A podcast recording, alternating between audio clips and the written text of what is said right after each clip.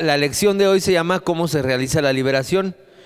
Y decíamos que antes de comenzar es importante enfatizar que no es por un método que llevemos a una liberación, sino por el poder de Dios. Yo hice algunos pasos, traigo algunos pasos que yo recomiendo, pero no en todas las liberaciones aplica lo mismo. ¿Ok? No en todas las liberaciones se lleva igual. Tenemos que estar conscientes de que tenemos que estar discerniendo en el espíritu para saber por dónde va a ser, cómo le va, a pasar y qué es lo que está operando en la persona, ¿ok? Entonces, el inciso A es romper el hielo siendo amable y atento con la persona. Si dentro del grupo de los que van a estar ayudando en la liberación algunos no se conocen, es mejor que se conozcan antes de empezar, que se presenten, se charla un poquito. Ese es el inciso A. El inciso B, comenzar con una oración. Eso siempre es muy importante. A veces no se da el momento. Por ejemplo, la semana pasada tuvimos una liberación aquí, pues no se dio el momento, fue así y así, vámonos, ¿no? Y agarramos ya como el Espíritu Santo quería. Es importante el comenzar presentando todo lo que se va a hacer en las manos de Dios. Decirle, Dios, vamos a, entrar en este tiempo, te pedimos que nos cubras con tu sangre, que tú seas quien dirige, háblanos, haznos ver qué es lo que está sucediendo con la persona, danos tu autoridad. Es muy importante esto. Pedir su ayuda, su dirección, su unción, su revelación fluidez de los dones espirituales, sobre todo el de discernimiento, palabra de ciencia, fe y palabra de sabiduría. Necesitamos esos dones para hacer una liberación, porque es como nosotros vamos a estar trabajando a través de lo que el Espíritu Santo nos va hablando y podemos soltar una palabra sobre la persona. Necesitamos fe para creer lo que está sucediendo, para poder actuar, porque vamos a entrar en una guerra muy personal cuando se hace una liberación. En muchos casos el, demonio ni habla, simplemente obedece y punto, ¿no? Pero en muchos casos sí habla. Y eso puede eh, traer una contradicción a lo que tú crees que está pasando y puede tirar tu fe o puede debilitar tu fe de lo que está pasando, ¿no? Imagínate un caso que estés eh, pensando que ya está a punto de ser liberado y de repente te contesta, no me voy a ir. Lo que estás haciendo no sirve, porque yo llevo aquí años y tengo derecho y no va a pasar nada. Y entonces si tu fe es débil, pues sí, híjole, pues no, pues sí, no va a pasar nada. No, no, ¿cómo no? O sea, no te estoy preguntando. Ellos obedecen órdenes. Cuando estamos en una liberación, ordenas. ¿Ok? Que el Espíritu le traiga a la memoria todo lo que se necesite para que haya liberación y sanidad interior a la persona. Muchas veces cuando vamos a hacer un, tiempo de una liberación, es bueno preguntarle a la persona, si no la conoces, oye, pues, ¿qué, ¿cómo ha sido tu vida? Eh, infinidad de cosas, ¿no? Preguntarle si ha tenido relaciones fuera del matrimonio, si, no sé, todas esas cosas que te pueden abrir un panorama de qué es lo que nos vamos a enfrentar, de qué es lo que trae la persona dentro de ella. Cuando la conoces un poquito más es más fácil, porque dices, yo sé que esta persona con lo que batalla es con miedo o con lo que batalla es con esto, ¿no? Pero si no la conoces, ¿qué hacemos? Necesitamos hacer alguna serie de preguntas con la persona. Pedir presencia angelical. En Hebreos 1.14 dice esto. Dentro del inciso B hay paso uno que es esto y, y, es importante comenzar presentando todo lo que vamos a hacer en manos de Dios. El inciso 2 es se debe atar. ¿A quién atar? Al hombre fuerte. Dice Lucas 10, yo ato al hombre fuerte. Dentro de la persona, si es un grupo de demonios, tenemos que atar al fuerte, al que manda, al que lleva la batuta, a los espíritus del área. El área donde estamos, Querétaro tiene sus potestades, tiene sus fuerzas, tiene sus demonios propios, ¿no? Entonces tenemos que atar a todo lo que hay en el área de Querétaro a toda cobertura espiritual, los demonios asignados a la persona para protegerla malignamente.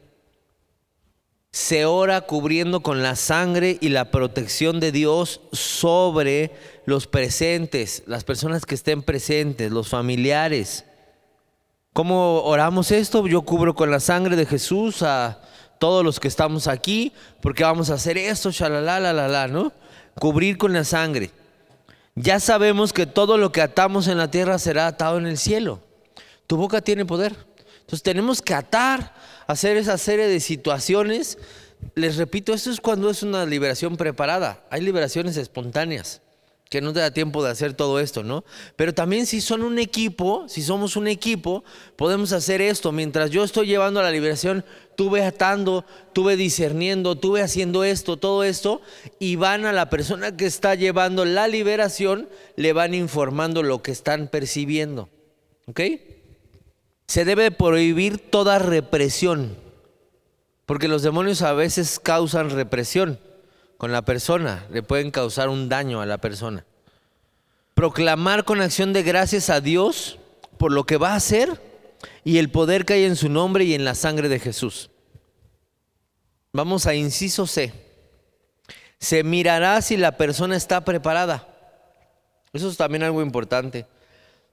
Se necesita estar preparado para la liberación y la sanidad interior si hiciera falta o si se necesita charlar y aclarar sus sentimientos, percepciones, conflictos, determinaciones, etcétera, etcétera. Si la persona no sabe y no tiene claro que tiene que cambiar cosas en su vida, es mejor que no se le trate. Si la persona, por ejemplo, vamos a poner un ejemplo, deja que se me ocurra uno. Una persona que está teniendo una relación fuera del matrimonio y que eso le está trayendo una situación en su vida, pero la persona no quiere dejar esa relación. Entonces es mejor que no actuemos. La persona tiene que estar arrepentida para poder traer una liberación a su vida. Si no, de nada va a servir. Si la persona, estamos haciendo una liberación de una enfermedad de alcoholismo, por ejemplo, pero la persona dice, no, es que a mí me encanta tomar, yo no quiero dejar de tomar. Entonces, ¿cómo para qué la libramos? La persona tiene que querer, tiene que estar arrepentida para que lo que vamos a hacer traiga una verdadera limpieza. Porque vamos a limpiar la casa, pero si a la persona le gusta que la casa esté sucia, ¿para qué la limpiamos? ¿De qué nos sirve que la limpiemos? Se va a ensuciar más. Inciso D, se debe de hablar con la persona. Se, se toma control de toda manifestación se puede decir a la persona que tome control de su cuerpo en el nombre de Jesús. Le, podemos preguntar si quiere ser libre, si conoce al Señor Jesús como su Salvador, si no conocemos a la persona. Es un buen momento para que lo acepte si esta persona no es hija de Dios, es un perfecto momento para que la acepte. Además hemos hablado que este es el, es el pan de los hijos, ¿verdad? El Señor no le da a cualquiera esto. Esto es para los hijos. Esto es un regalo para nosotros. La libertad es un regalo para los hijos de Dios. Es muy importante tratar bien a la persona con amor y compasión. Si la persona que trabaja en la liberación no demuestra amor por la persona, no es digna de desempeñar este ministerio. No se trata nada más de echar fuera demonios, se trata de ayudar a la persona que tiene una necesidad. Dice Mateo 10, 8, de gracia recibiste, dad de gracia. La persona debe de sentirse cómoda tanto físicamente como en el lugar donde está la persona liberada, que se va a liberar, perdón. Las personas que, que están ayudando deben de estar abiertas al Espíritu. Una cosa es lo que la persona dice y otra cosa es la que el Espíritu Santo está revelando. Porque a veces la persona no menciona muchas cosas. A lo mejor la persona te puede decir, es que yo estoy viviendo esto en mi vida, pero hay muchas otras cosas más que necesita ser liberada y entonces es donde el Espíritu Santo nos tiene que estar hablando y nos tiene que estar revelando porque estás viendo lo que está pasando. O sea, estás en el momento de, de, la liberación, pero el Espíritu Santo te está hablando, trae una falta de perdón. La falta de perdón detiene muchísimo la liberación. Cuando estás en un trabajo de liberación y no pasa nada, seguramente hay falta de perdón. La falta de perdón detiene todo. La falta de perdón te hace cautivo Entonces, si tú no perdonas, no puede pasar nada. La falta de perdón es una de las cosas que más nos detiene en la vida. El no perdonar algo o alguien es de las cosas que más puede restar a tu vida, que más te puede carcomer, que más te puede atar a algo. En cuanto a las personas que están llevando la liberación, es necesario que se pongan de acuerdo sobre quién va a llevar la liberación. También la semana pasada decíamos eso. Aunque todos ayuden, es una persona la que dirige la conversación y la que va a echar afuera a los demonios. No podemos estar hablando varios con los demonios, porque los demonios perciben el desorden y donde hay desorden la cosa no va a funcionar. Pero en cuanto nos ordenamos, los demonios se van. La liberación es autoridad contra autoridad y los demonios tienen que rendirse a la autoridad de Cristo. Es una pelea entre la autoridad que hay en Cristo en ti contra la autoridad que hay en el demonio de parte de Satanás. Pero la autoridad de Cristo es más fuerte. Entonces se tienen que ir.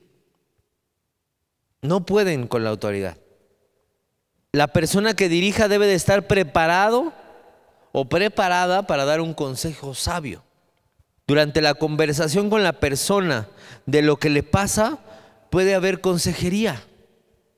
Porque les decía, si la persona no está arrepentida, de poco va a servir que hagamos una liberación. Porque va a volver a lo mismo. Entonces también se necesita pasar por un tiempo de consejería cuando pasa una liberación. Porque por algo salió un demonio, porque había un desorden en su vida y se necesita entrar en orden en todas las áreas de nuestras vidas. Tenemos que irnos alineando. Inciso E, preparar a la persona para la liberación. La persona tendrá la victoria sobre su problema cuando haya tomado la determinación de cambiar su vida. La persona debe de ser consciente antes de la liberación lo enseñado por Jesús acerca de la importancia de tener la casa llena y vacía. La persona debe estar activa. Tenemos que decirle que nosotros vamos a luchar contra él o ella. La persona debe rechazar el espíritu mencionando en su mente que no hablará ni escuchará. Nosotros la ayudaremos, pero él o ella tiene que decir en su mente, que está rechazando o que no quiere que ese espíritu esté en su vida. Ella tiene que querer, la persona tiene que querer. No podemos liberar a alguien que no quiere ser libre. Y es muy importante también en la liberación que la persona declare que no quiere ya ser preso de eso. Se, debe de explicar cómo va a ser una liberación. Que va a comenzar, que, eh, que ella tiene que confesar, cuando me refiero a ella me estoy refiriendo a, persona, ¿eh? no a mujer. Que renuncia, que vamos a atar espíritus, que se echarán. Le tenemos que explicar cómo suelen salir los espíritus, lo que puede ocurrir, lo que puede sentir, cómo a veces el enemigo incita a la persona para que se golpee o para que golpee al que libera, pero necesitamos que la persona sepa esto porque se puede espantar. Si no tiene idea de cómo es una liberación, se puede espantar. Porque incluso hay veces que en una liberación la misma persona que trae el demonio se empieza a autogolpear. Pero también te puede golpear a ti. Entonces hay que tener mucho cuidado. Acuérdense de ese punto, nunca cierren los ojos. Nunca cierren los ojos porque te puede dar un trancazo y con mucha fuerza. Así se dice aquí en Querétaro, con mucha fuerza. Cuatro, se le avisa que a veces hay manifestaciones, pero que no se preocupe porque el Espíritu Santo está en control. Es algo que tenemos que tener entendido. El Espíritu Santo está en control. No va a salir un espíritu y se va a ir a meter aquí en uno de nosotros. Dios es un Dios de orden y no va a liberar a alguien para que se le vaya a meter a otro. ¿Ok? Así que no se preocupen por esa situación. La persona debe de controlarse si siente agresividad o violencia si desea gritar, explicarle que los espíritus pueden salir tranquilos. Debemos de enfatizar que nosotros estamos ahí para ayudarle. Por lo que si se sienten en algún momento que queremos hacerles algo, puedan ellos estar seguros, puedan estar tranquilos. Es importante que ellos sientan confianza, la persona que va a ser liberada. Eh, la semana pasada también decía que es importante, si se puede, que sea una liberación del mismo sexo, que la persona que va a estar haciendo la situación sea una persona del mismo sexo, porque Satanás puede utilizar eso a su favor, en contra de ella. Eh, nuevamente puse ahí en, mi, en mis notas lo del estómago. El estómago es un punto importante para una liberación. Se le explica en la forma en que los espíritus pueden salir. Simplemente se van, a veces sin que se note. Se desprenden. O a veces tienen un dolor y luego se va ese dolor. Hay demonios que se van sin hacer nada. O sea, puedo llorar por una persona y ni cuenta nos dimos, pero fue liberada. Hay veces que se manifiestan en diferentes formas. Ahorita para acabar vamos a ver diferentes formas que se pueden manifestar visualmente o físicamente. La persona debe de estar cómoda, eso es algo importante. Debemos de estar preparados. Ese es el inciso F. Debemos de tener un bote de basura a la mano, pañuelos, papel, servilletas, agua, lo que vayamos a usar para hacer el trabajo. Inciso G, comienza la liberación. Ahora sí, vamos a comenzar con la liberación. El primer paso es la confesión. La persona debe de confesar los pecados que haya cometido mencionando uno por uno. Cuando nosotros confesamos, empieza a perder poder sobre tu vida el pecado. La confesión es algo muy importante, porque ahí es donde le quitamos la fuerza, donde le quitamos el poder, donde le quitamos la autorización para estar en nuestras vidas. Colosenses 2.13 dice lo siguiente, y a vosotros estando muertos en pecados y en la incircuncisión de vuestra carne, os dio vida juntamente con él, perdonándonos todos los pecados, anulando el acta de los decretos que había contra nosotros, que no era que nos era contraria, quitándola de en medio y clavándola en la cruz. Me encanta pensar en esto porque había un acta. ¿Cómo es un acta de un ministerio público, por ejemplo? Grande y a lo mejor tiene muchas hojas. Había un acta contra ti, donde Satanás tenía un acta en su poder, donde él tenía derecho sobre tu vida. Pero dice aquí que esa acta fue destruida. Ya no existe. Fue clavada en la cruz. Y entonces ya no hay de qué te acusen.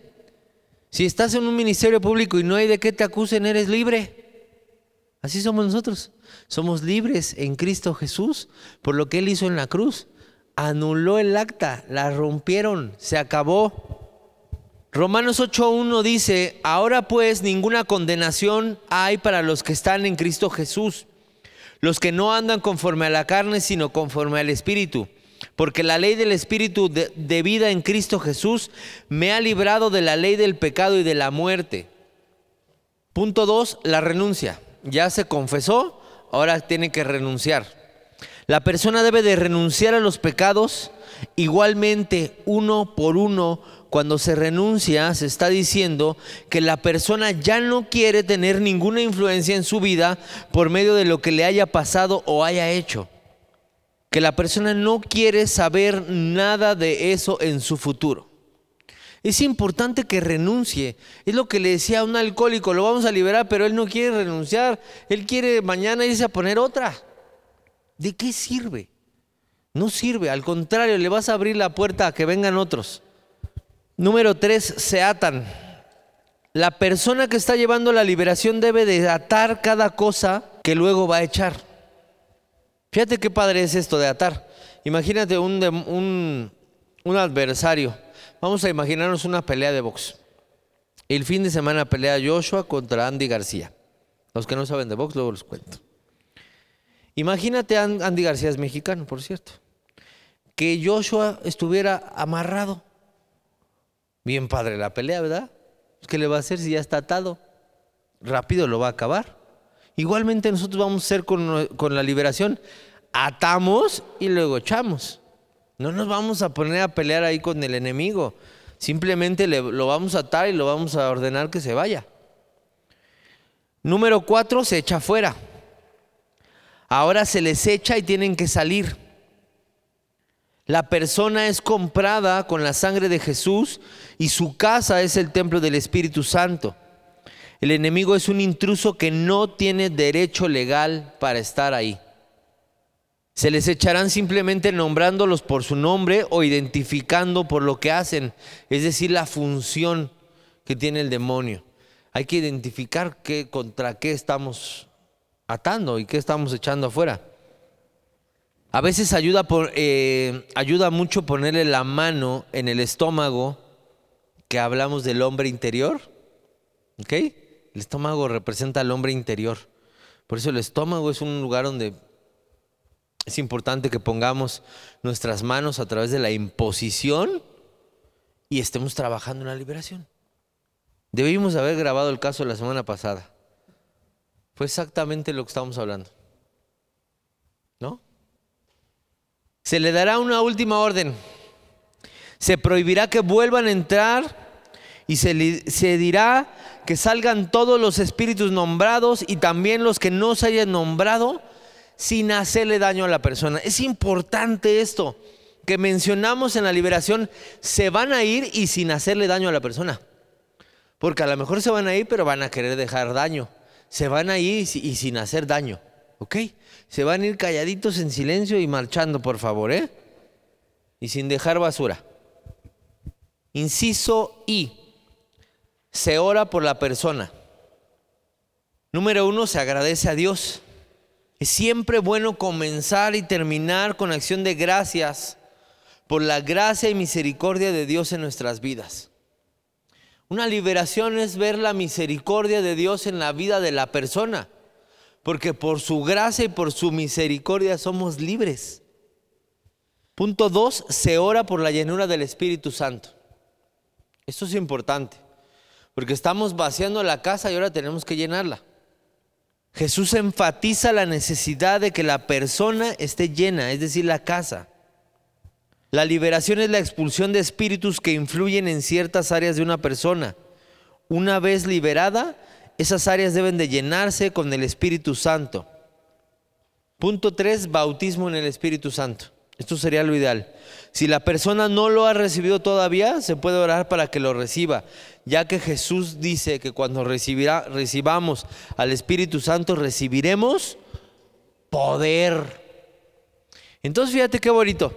Limpiamos la casa, echamos los demonios, damos gracias, oramos para que el Espíritu Santo venga a la persona y la persona empiece una nueva vida una vida en arrepentimiento y en el poder del Espíritu Santo.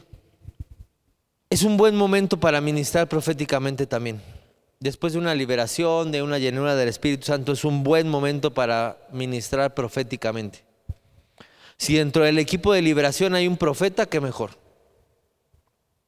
Inciso J, abracemos a la persona, hagámosle sentir amada y aceptada. Porque a, la vez, a, veces puede ser que una liberación no sea algo que te que digas, ay, qué padre que todos la vieron, ¿verdad? Ay, qué orgullo que todos vieron que me pasó esto. No tendría por qué ser así, porque nos debería dar mucho gusto cuando vemos una liberación, porque quiere decir que el poder del Señor está actuando en ese lugar, que el reino de los cielos ha llegado a ese lugar que el reino de los cielos ha llegado a la vida de esa persona. Debe ser un motivo de gozo. Deberíamos de hacer fiesta. Es más, deberíamos de hacer fiesta. Inciso K. Se le aconsejará. El haber sido influenciado por espíritus de las tinieblas, la persona se ha acostumbrado a pensar y actuar no según la palabra de Dios. Entonces es un buen tiempo para pasar un tiempo de consejería, de que empiece a cambiar su manera de pensar, su manera de vivir, porque por algo trae esos demonios. ¿Estamos de acuerdo? Entonces es un buen momento para decir, oye, mira, esto que has estado viviendo necesitas quitarlo de tu vida. Hoy has sido liberada, ya no tienes eso. Vamos a pensar un caso de temor, una persona miedosa. Mira, hoy fuiste liberada, pero tú debes de cambiar tu manera de pensar, tú no debes de vivir por miedo. El Señor está contigo y si Dios está contigo, ¿quién contra ti? Entonces tenemos que hablarle la palabra de Dios, se tiene que estar alimentando la persona, se tiene que estar comiendo la palabra del Señor para tener una espada con que se va a defender. A veces los espíritus no quieren escuchar y se hacen los sordos. Ay, eso también como me cae gordo a mí en lo personal, ¿eh? Se hacen como que no escuchan. Y está uno ahí, oye, te estoy hablando que te tienes que salir.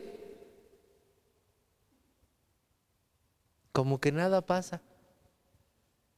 Ordénalos. Lees la palabra, ponles unas alabanzas y vas a ver cómo no soportan el tormento que le estás trayendo a su vida y se van a ir. Los demonios no, no aguantan la alabanza. Trae una persona que venga así bien cargada o que no sea de Cristo a la iglesia y vas a ver que dice, no, yo te espero afuera. No soportan la presencia de Dios. Tienen temor a la presencia de Dios. Efesios 1.19 dice, ¿y cuál?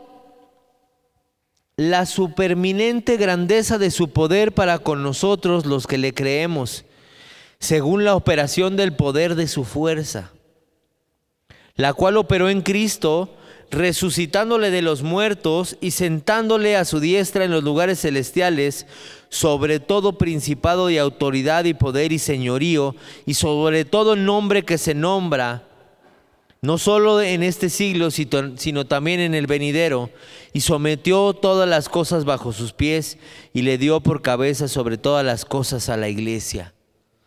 Aquí dice que el enemigo está a nuestros pies y que no hay nombre sobre el nombre de Jesucristo.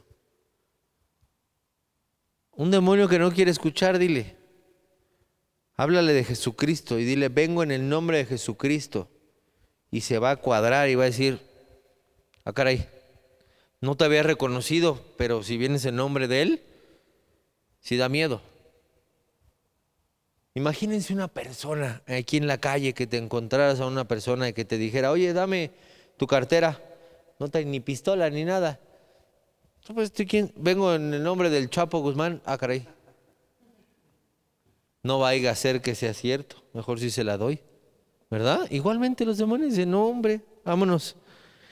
Ahora vamos a ver síntomas de cómo a veces salen los demonios.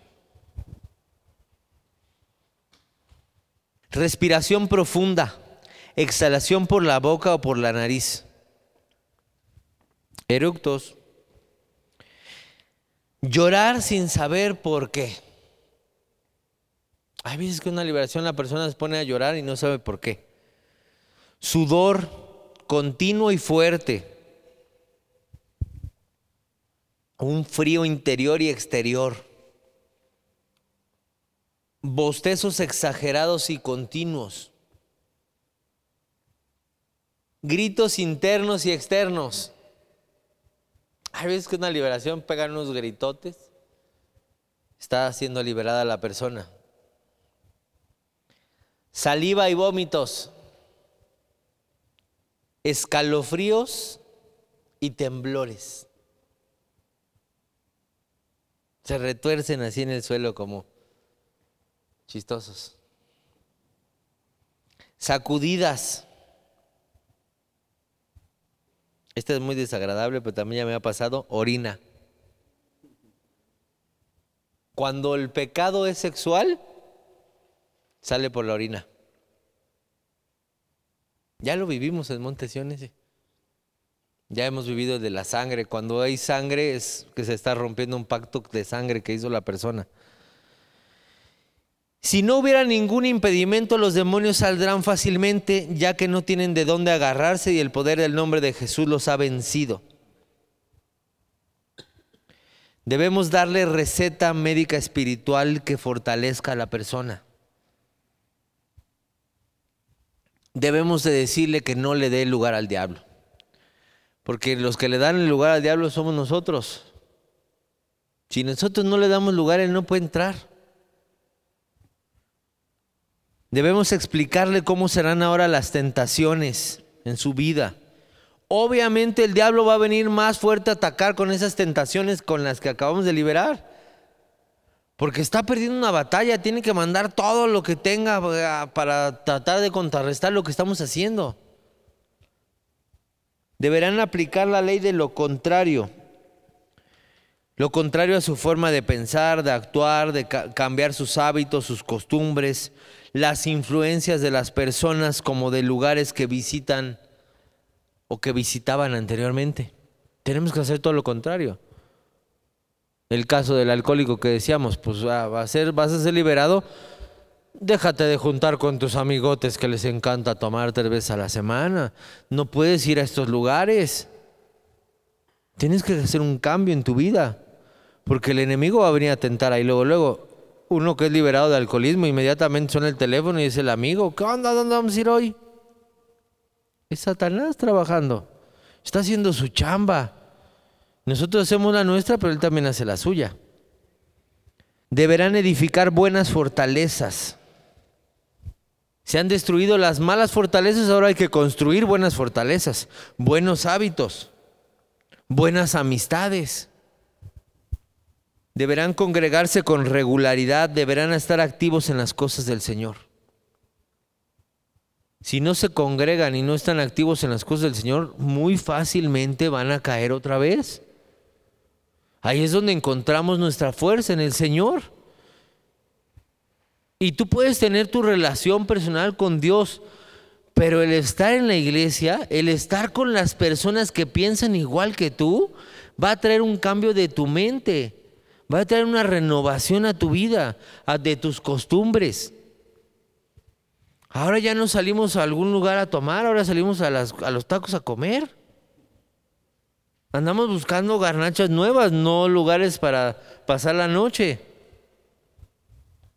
Deben de comentar y rendir cuentas regularmente a su líder de cómo va su proceso o a su pastor. Esto a veces le cuesta mucho trabajo a las personas porque cómo les desagrada rendir cuentas. Pero cuando tú rindes cuentas de lo que pasa en tu vida, le estás quitando el poder a Satanás de tu vida. Porque cuando es algo abierto, pues ya, no pasa nada, ¿no? No hay de qué temer ni de qué estar atemorizado. ¿Están de acuerdo?